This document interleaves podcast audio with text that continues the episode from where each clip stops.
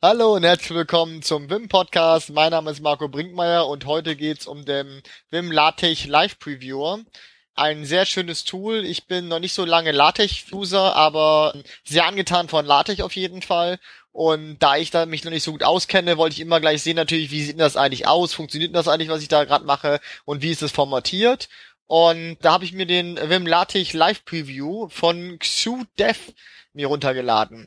Und da neuerdings Breeze FM auch äh, Links unterstützt, kann ich hier Links reintun in die Beschreibung und dann könnt ihr es auch direkt anschauen. Die Leute, die auf dem Twitter-Account Bild gesehen haben für den Podcast, haben auch genau gesehen, dass ich mit diesem Tool auch gearbeitet habe. Vielleicht kann ich auch den Link für das Bild reinmachen, das werdet ihr dann sehen.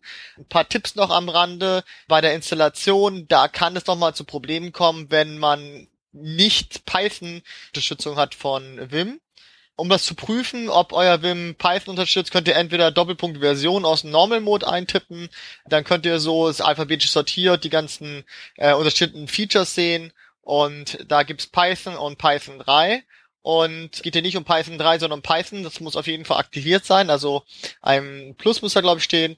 Und ähm, ihr könnt aber auch mit Doppelpunkt Echo has Klammer auf und dann in äh, Single Ticks, also ein String müsst ihr übergeben Python da schreibe ich aber auch nochmal rein und wenn eine 1 übergeben wird als Rückgabe, dann ist es äh, drinnen das Feature und bei 0 ist es nicht drinne. Ebenfalls müsst ihr einfach den Vim neu kompilieren mit dem entsprechenden Feature, dass da Python dabei ist. Wenn ihr Fragen habt, meldet ihr euch einfach über Twitter. Da kann ich vielleicht auch eine Podcast-Folge dazu machen. So, die Mappings packe ich auch nochmal rein. Das heißt, ich habe es mir so eingestellt, dass ich mit F8 quasi den Preview aufmachen kann.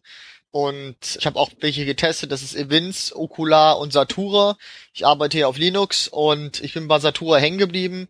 Ich kann euch ganz genau sagen, warum, weil man Satura so ähnlich bedienen kann wie Vim. Und ja, eigentlich müsst ihr nur den bevorzugten PDF-Viewer noch einstellen. Dann könnt ihr euch das Mapping natürlich reinlegen, wie F8, wie ich es auch gemacht habe, oder natürlich jedes Mal Doppelpunkt LLP Start Preview tippen und dann Enter, was natürlich keiner machen möchte.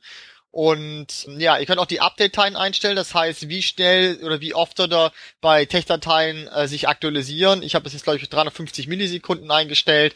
Das ist auch das, was man auf der Grafik sieht, wo ich das eingestellt habe.